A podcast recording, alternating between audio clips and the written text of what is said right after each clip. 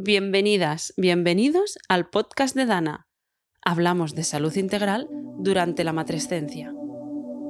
Madre, padre, hombre o mujer, no importa desde qué cuerpo nos escuches. La maternidad puede estar vinculada contigo, tengas o no tengas hijos en este momento. Ya hayas adoptado un rol de madre siendo hombre o mujer, abuela, tía, amiga, da igual. Lo que importa es cómo encaja este rol en tu mundo. Cómo te sientes tiene mucho que ver con el aire que respiras, con lo que ves a tu alrededor, con lo que escuchas en tu entorno. Conocer el mundo que te rodea, cómo piensa, cómo actúa, cómo te reconoce, forma parte también de tu salud. Entenderlo te hace más fuerte, más responsable y más cerca del bienestar. Quédate para escuchar a Victoria, periodista y fundadora de la revista Mama Magazine. Hoy queremos tener otra de esas conversaciones que expanden la mente, amplían nuestro imaginario sobre la maternidad y por ende nuestras posibilidades. Hoy tengo el placer de estar con Victoria Gabaldón. Ella es periodista y ha parido dos hijos y una revista. Es fundadora y editora de Mama Magazine. Y en su trayectoria ha escrito más de 400 artículos, ha hecho más de 200 entrevistas y sigue sumando. Esto es lo que vemos en su perfil en la web de, de la revista. Hoy vamos a conversar con ella para entender cuán profundo y amplio es el concepto maternidad. Victoria, bienvenida al podcast de Dana.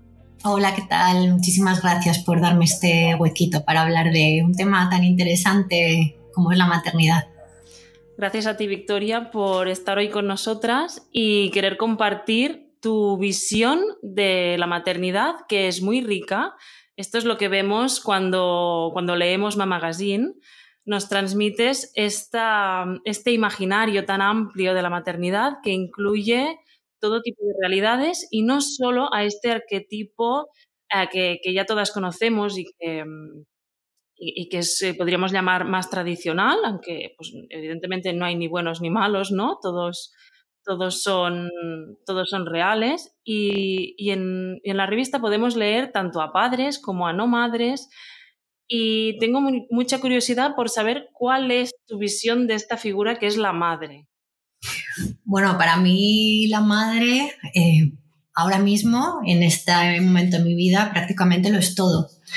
Y lo es todo eh, por una cosa triste en realidad, y es que yo he perdido a mi madre con la que yo tenía una relación estupenda, ¿no? Y a veces pienso, obviamente esto ya es mi imaginación, pero que creé una revista llamada Mamá Magazine para poder decir la palabra mamá varias veces al día. Eso es lo primero. Eh, antes de mi maternidad, yo sabía muy poco o me había preocupado muy poco de saber cuál era el impacto de ser madre, eh, de maternar en este momento. Muy poco, de hecho no tenía ni idea siquiera si, si quería ser madre. Pero es verdad que una vez abrí las puertas a, a la maternidad ha sido algo que me, ha transformado tanto, que me ha cambiado tanto, que por supuesto me ha supuesto muchas dificultades, pero también eh, grandísimas alegrías y muchas lecturas, ¿no? Y cuando tú hablas del imaginario, eh, yo me quiero remitir a, a los libros y a las autoras, porque es muy difícil encontrar literatura o textos, ya sea ficción o no ficción, que hagan un retrato más amplio de la maternidad.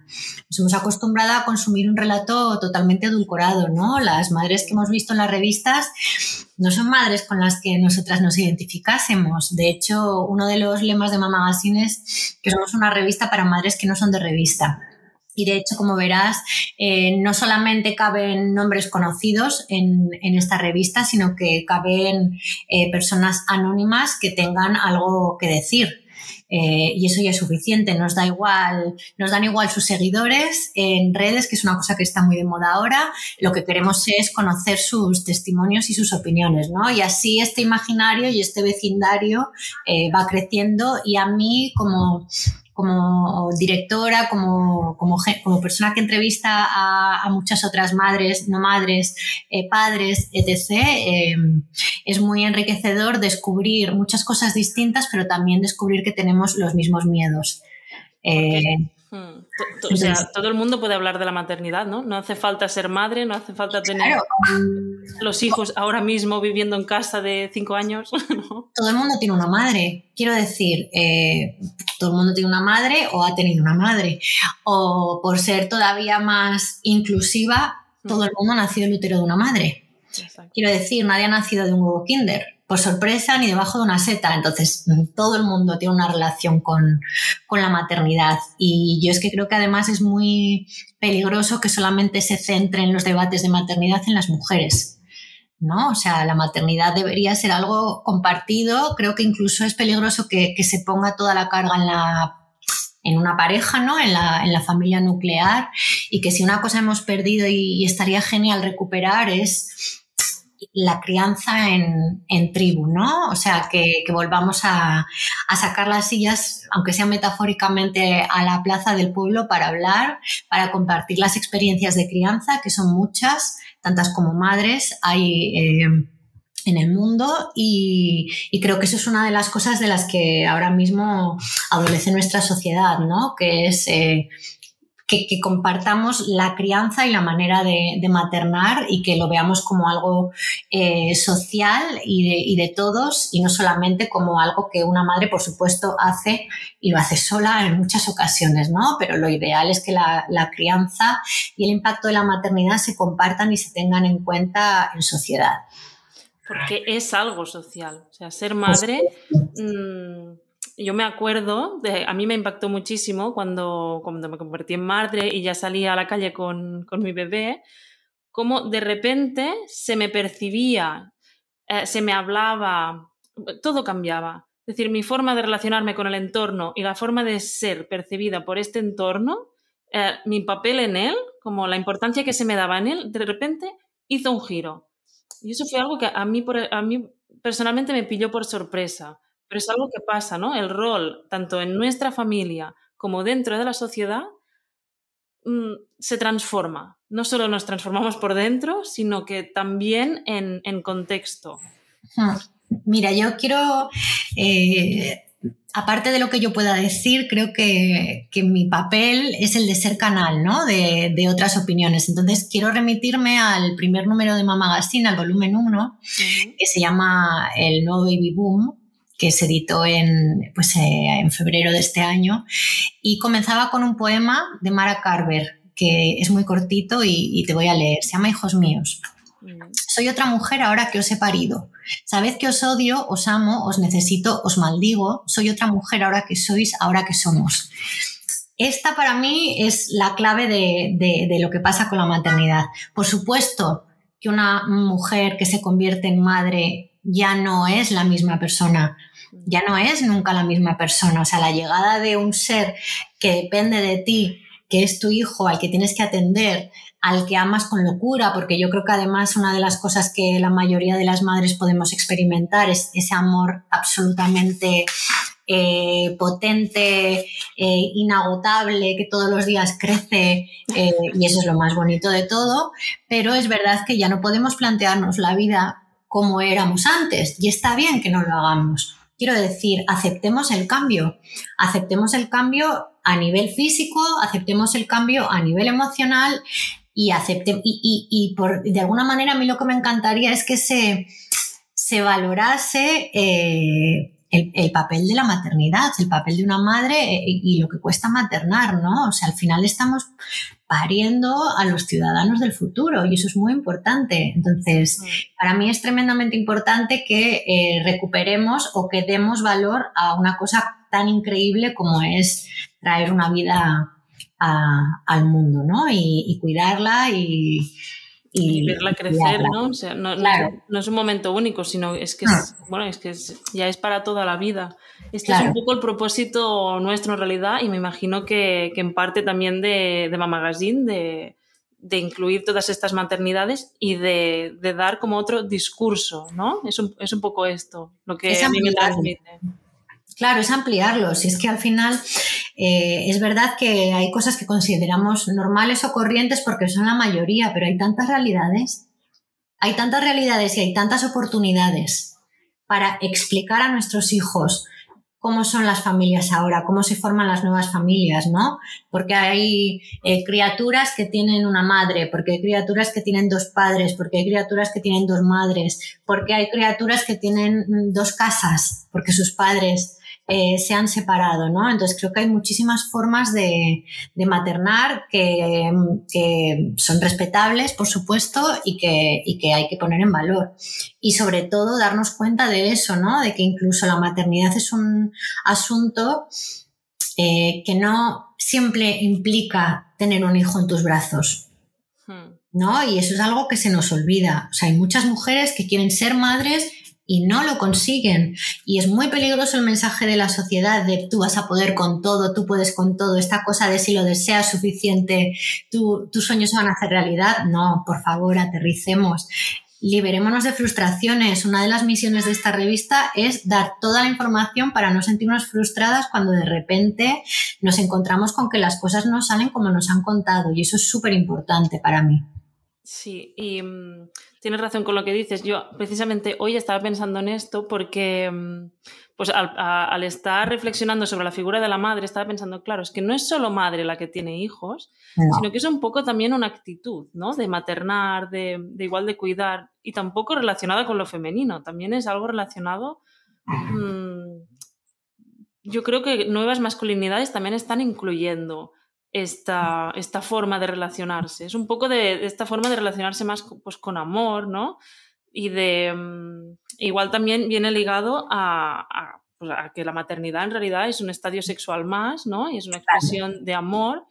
Y, no solo se vive cuando eh, sale un hijo de dentro tuyo, sino que hay muchísimas formas. Y de hecho, yo me he encontrado en mi vida con, con mujeres, en mi caso, que no son madres de, pues no han tenido hijos, pero sí que he percibido como esta actitud, ¿no? Y, sí que te transmiten esta misma forma de relacionarse con el mundo. Claro, yo también lo he vivido. O sea, he vivido, he tenido lo que hablábamos antes. He tenido la suerte de tener una familia que me ha llevado entre algodones y no quiero decir que me hayan negado la realidad dura de la vida, todo lo contrario, hemos vivido cosas muy duras, ¿no? Pero yo he tenido la suerte de tener dos figuras en mi vida a las que he considerado madres. Una era mi madre y otra era una tía mía que cuando que se ocupaba de, mi hermano y, de mí cuando mi madre estaba trabajando, ¿no? Y mi tía, que no pudo tener hijos, aunque lo deseaba, estoy convencida de que siempre nos trató como a sus hijos. Y yo he tenido una niñez eh, en la que he considerado que tenía dos madres ¿no? O sea, quiero decir, he sido muy afortunada en ese sentido. Entonces, sí, por supuesto, yo creo que el término maternidad trasciende a, una sola figura, ¿no? Y cuanto más trascienda, creo que más enriquecedor es para la sociedad y para, compartir la manera de, de maternar. Sí, lo que no sé es si realmente la sociedad, tal como la tenemos ahora mismo estructurada, tiene sitio para cuidar a, todas estas realidades. O sea, evidentemente están ahí, ¿no? Sitio para ellas hay, pero para estar bien se puede estar, se pueden vivir todas con salud y bienestar, ¿no? Que es, que es, de lo que hablamos, ¿no? De estar bien al final. Yo creo que, o sea, permíteme el pesimismo, pero creo que ahora mismo no. Yo creo que nuestro país no es un país para maternar. O sea, mientras sea, mientras, eh, también te voy a decir que creo que toda la crisis del coronavirus puede, aunque haya sido muy, muy, muy dura, puede ayudarnos a, ubicar algunas mm, cosas, ¿no? Por ejemplo, la llegada del teletrabajo, ¿no? creo que es muy peligroso que pensemos que valemos la pena por el trabajo que realizamos. Creo que es muy peligroso pensar que valemos la pena o que merecemos la pena como personas o que nuestro valor es cuántas horas pasamos en un puesto de trabajo o cuál es nuestra remuneración. O sea, creo que hay un desequilibrio tremendo entre el tiempo que pasamos trabajando y el desarrollo de nuestra vida personal. Y aquí no quiero decir que, o sea, no solamente hablo de las madres o de los padres, hablo de cualquier persona. Y eso afecta a todo. ¿no? O sea, sinceramente creo que deberíamos tener mucha más vida y muchas más horas de, de vida propia que de, que, de calentar una silla en el, mejor de los casos, podría decirte, ¿no? En una oficina. O sea, y además es que creo fíjate una paradoja. eh, yo me cansé cuando hacía entrevistas de trabajo para otros puestos de que me preguntaran si tenía eh, novio, novia, marido, mujer o hijos, ¿no? Y lo primero que puse en mi perfil de LinkedIn es madre. O sea, despejemos esta incógnita y además es que me parece que cuando las empresas ahora mismo buscan perfiles eh, para sus puestos de trabajo deberían tener en cuenta que no hay un más, una persona más multitask y más capaz de organizar el tiempo que una madre. O sea, Decimos que decir- te cambia y algunas habilidades son estas que Sí, ¿no? Entonces, que cuando te estamos llevan a ser muy eficiente. te llevan a ser muy eficientes. Eh, dicho esto, falta conciliación. Sí. Y la conciliación para mí va unida a otro concepto importantísimo que es la brecha salarial. Mm. Si una pers- yo si en una pareja que tiene una criatura, uno de los dos va a dejar de trabajar para cuidar, seguramente sea el que más dinero, el que menos dinero gane, ¿no? Sí. Mm, Casi siempre es así. Pero si las mujeres seguimos ganando un 20, 20 y tantos por ciento menos que los hombres, estamos condenadas a ser nosotras las que dejemos de trabajar. Y otra cosa importante para mí es, eh, cuando hablamos de esto, pues del valor que hay que dar a la maternidad y a la crianza y a los primeros momentos de vida de, de un bebé, son las bajas de maternidad. Son a todas luces eh, cortas, Son muy cortas. son muy cortas. Sentido- y además no tienen ningún sentido ni a nivel fisiológico ni Claro. no, no. De- del lado de la, de la ciencia cuatro meses eh, es una aberración O sea, nos recomiendan una lactancia materna exclusiva durante seis meses. No se puede ejercer. no, No se puede ejercer aparte de este, de- del término cuarentena, ¿no? 40 días cuarentena, no, señores. O sea, hay cuarentenas que duran toda la vida. Imaginad, eh, pues las madres y padres de niños eh, con problemas de dependencia, que siempre van a tener que, o sea, siempre van, no, no van a ser autónomos, son dependientes. ¿Cuánto dura tu puerperio? Cuánto dura ese momento. Entonces creo que lo que hay que mirar es siempre a los mínimos y desde los mínimos y las situaciones más delicadas ir proponiendo medidas. Y desde luego este país, bueno, y, y está demostrado, las cifras de, de natalidad lo demuestran, este país no es un país para maternar. No, de hecho, eh, estamos preparando un podcast con Sara Granado hablando precisamente de este tema Mm. de la conciliación y que estará muy pronto, ¿no? Después de este, de conciliación y, y ella tuvo un parto con forceps que, que supuso una pequeña discapacidad en su hija. Ahora que, Sí, claro, eh, ha- hablamos también de la reinvención que supone a nivel laboral y el choque con, con la realidad de puertas que tú te habías dejado abiertas que de repente se cierran. claro. De repente, te, te- bueno, a mí me ha pasado. Te dicen las empresas desde el, la- el lugar de poder que ocupan en realidad, porque tener Claro. una empresa es una responsabilidad, porque tienes un poder, ¿no? Y quieren imponerte en realidad cómo tienes tú que gestionar tu tiempo, qué, qué tipo de crianza, qué maternidad vas a tener. Y esto, mm, claro, no, no, no todas tenemos la capacidad de, de poderlo rechazar, ¿no? Mm.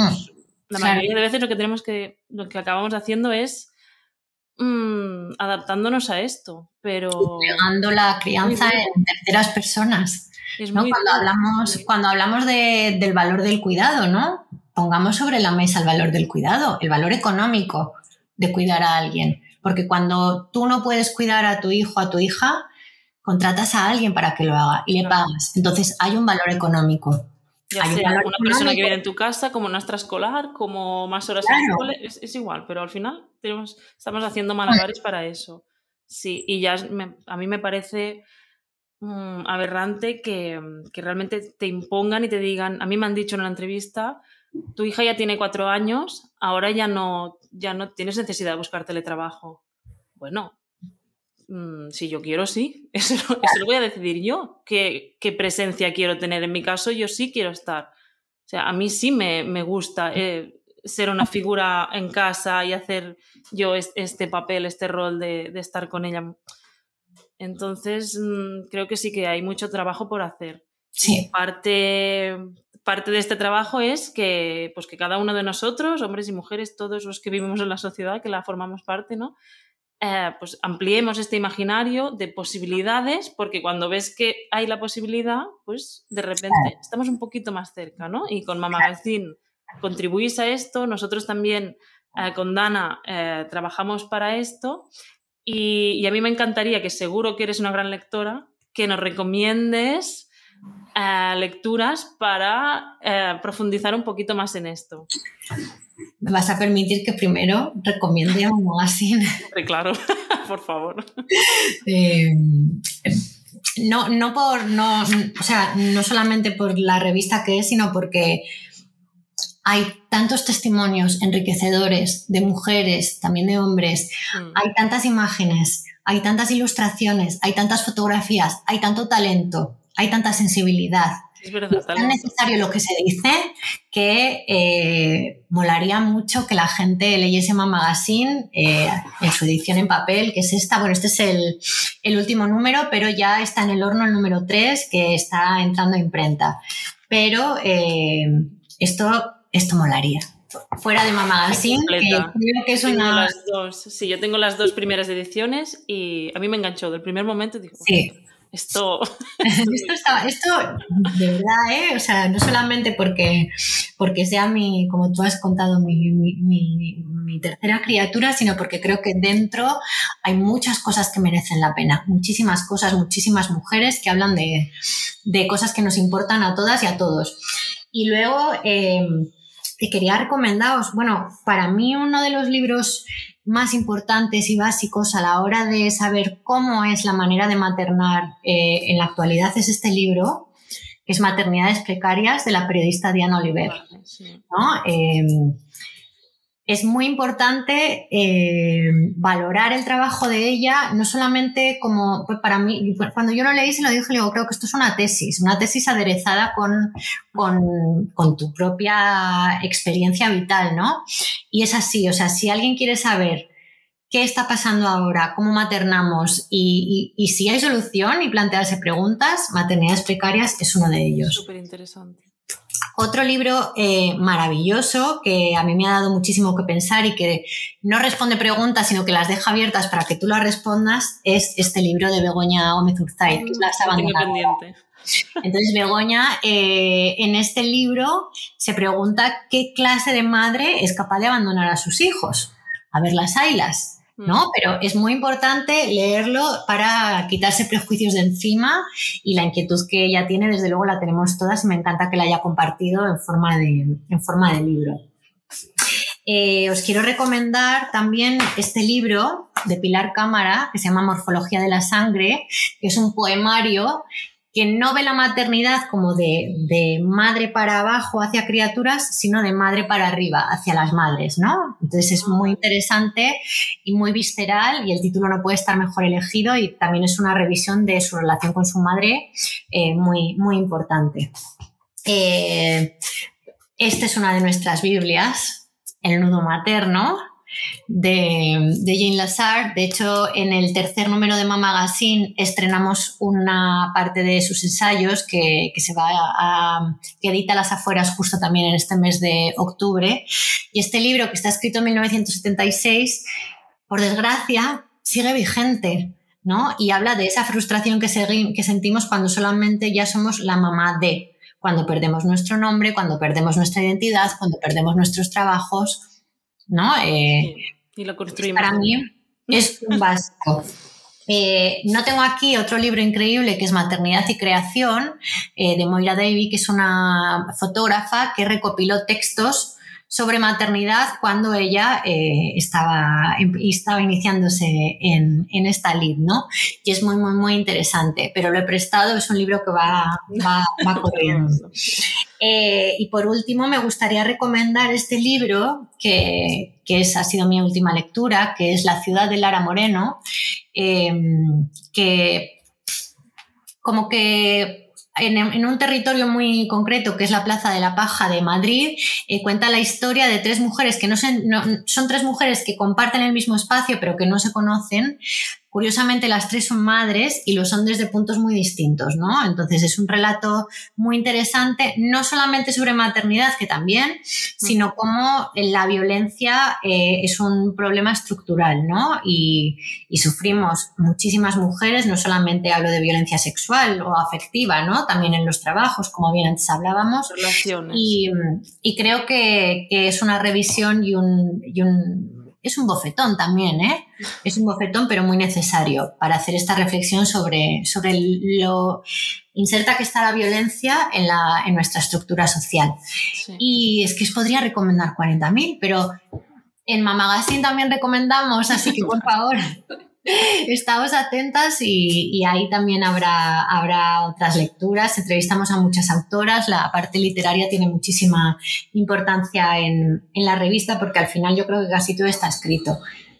Se nota, se nota, se nota ah. que, sois ávidas lectoras, que bueno, al final para escribir hay que leer. Claro. Eso de que seamos un país que escribe más que lee, es muy raro. También hay, también hay muchas escrituras eh, por encargo que son mucho más fáciles, ¿no? Que sacar de, lo que llevas, de lo visceral y de lo instintivo, que al final a mí es lo que me, lo que me reconforta. Pues Victoria, muchísimas gracias por haber compartido este rato. Y yo creo que, bueno, nos vamos un poquito con cosas que hacer, ¿no? Si tenemos ganas de indagar más, también, eh, pues evidentemente hay la aplicación Dana que, que también tenéis para leer, para, pero ya es para conocernos un poquito mejor Em, a nivel psicológico, mental, físico, para entendernos un poco más desde dentro. Hoy queríamos hacer esta visión de contexto de qué es, qué es esto que nos influye desde fuera y que también no, bueno, es que también forma parte de nuestro bienestar. Entenderlo es, es entendernos. Entonces te agradezco muchísimo que, que hayas compartido tu visión con nosotras hoy. Muchísimas gracias y hasta pronto. Un abrazo. Hemos llegado al final de este episodio. Hoy hemos querido poner luz en aquellos aspectos de la maternidad que se dan por sentado, que parecen tan obvios que nos pasan desapercibidos. Empezar a ser conscientes de ellos nos da las herramientas para encajarlos en nuestra vida, es decir, nos da alas para estar bien. Para conocer más sobre tu propia maternidad, puedes servirte de la aplicación Dana. Cada programa te acercará a una parte concreta del conocimiento que necesitas para ser una madre sana y feliz.